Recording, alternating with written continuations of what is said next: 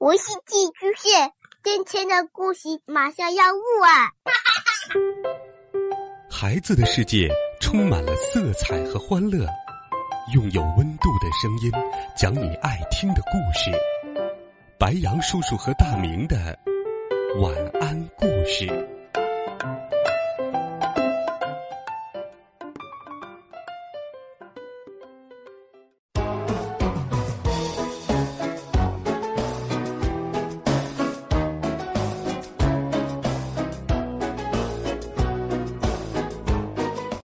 小朋友们，晚上好！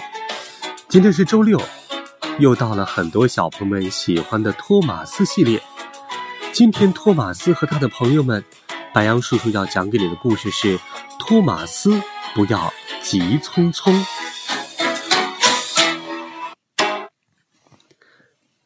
清晨，胖总管安排任务说：“托马斯，裴西的活塞坏了，明天。”你来拉油车，托马斯开心极了。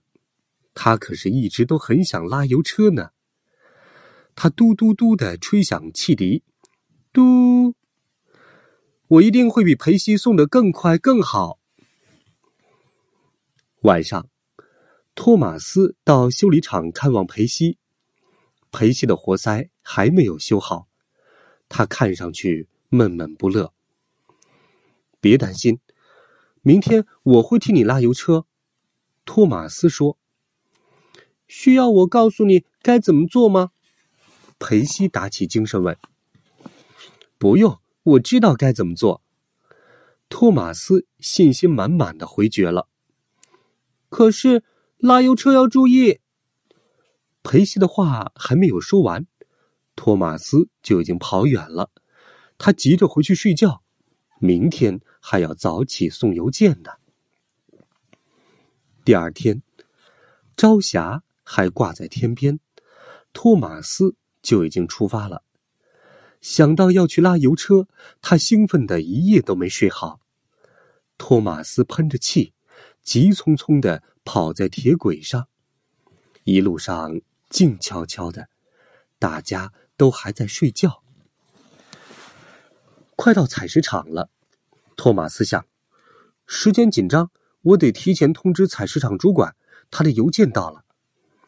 于是他憋足气，使劲吹响了汽笛，滴。采石场主管取下邮件，还没打招呼，托马斯就迫不及待的跑开了。嗯，是谁这么吵啊？马维斯撑起眼皮，不开心的问。原来，托马斯的汽笛声吵醒了沉睡中的马维斯，但托马斯并不知道，他光想着赶快送完邮件，一秒都没有停。托马斯冲向码头，他想，时间紧张，我得提前通知码头主管，他的邮件到了。托马斯觉得送邮件轻松又顺利，他很开心。汽笛吹得更响亮了，滴，把高处的克兰奇都吵醒了。最后一站，托马斯来到修理厂，能够这么快的送完邮件，托马斯兴奋极了，像有小鹿在他的炉膛里奔跑。他的汽笛发出最响的声音，滴。修理厂总管刚拿到邮包。托马斯就飞快的开走了。托马斯没有发现自己刺耳的汽笛声吵醒了维多和凯文。呃，什么声啊，头？凯文迷迷糊糊的咕囔着。哎呀，谁知道呢？一只早起的鸟。维多不舒服的皱着眉头说。中午，托马斯经过采石场。看见马维斯正往车厢里装石板，可是马维斯没有把他的货车对准料斗，哗啦啦，石板全掉到了地上，落得到处都是。托马斯吃惊的瞪大了眼睛，真奇怪，马维斯做事很认真，从来不会出错呀，就像我一样，连送邮件都能又快又顺利的完成。托马斯思索着，他没有看到马维斯睡着了，所以才没有把货车对准廖斗。托马斯经过码头，看到克兰奇正从船上卸下一些大箱子，可是箱子左摇右摆，晃来晃去，然后，轰！一下从克兰奇的运送板上掉了下来，重重的摔在了地上。真奇怪，克兰奇做事很认真，从来不会出错呀。托马斯自言自语的说：“他急着完成自己的工作，就咔嚓咔嚓开走了，所以他没有看见克兰奇也睡着了，因此才把箱子丢到了地上。”托马斯回到提毛斯机房，看见怒气冲冲的胖总管。有人一大早就到处鸣笛，吵醒了马维斯、克兰奇和维多，因为没睡好，他们的工作都出了差错。胖总管生气地说：“哦，真对不起，先生，那是我。我想快点把邮件送到大家手里。”托马斯觉得糟糕透了，原来是这样。裴西还没有修理好，明天还是你送邮件，希望你明天能慢一点。”胖总管叮嘱道。那天晚上，托马斯专门跑到修理厂，仔细的向裴西询问了该怎样静静的运送邮件。裴西耐心的告诉托马斯，只要在规定的地点放下邮件，总管就会来取，不用鸣笛催促。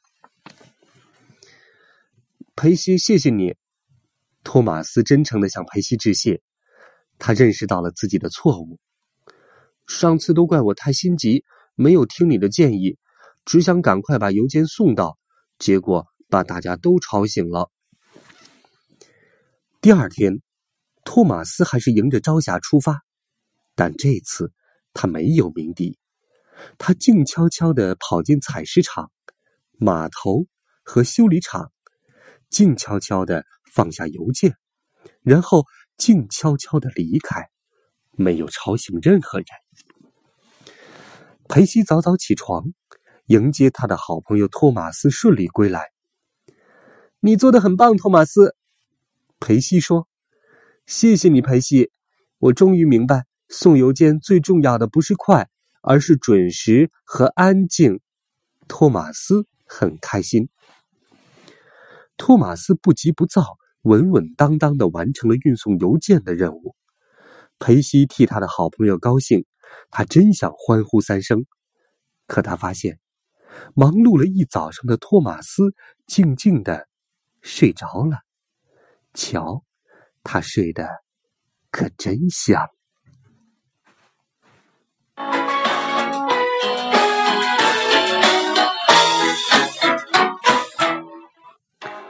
好了，小朋友们，今天托马斯和他的朋友们，托马斯不要急匆匆，就给小朋友们分享到这里啦。这个周末你玩的愉快吗？好了，早点休息，晚安。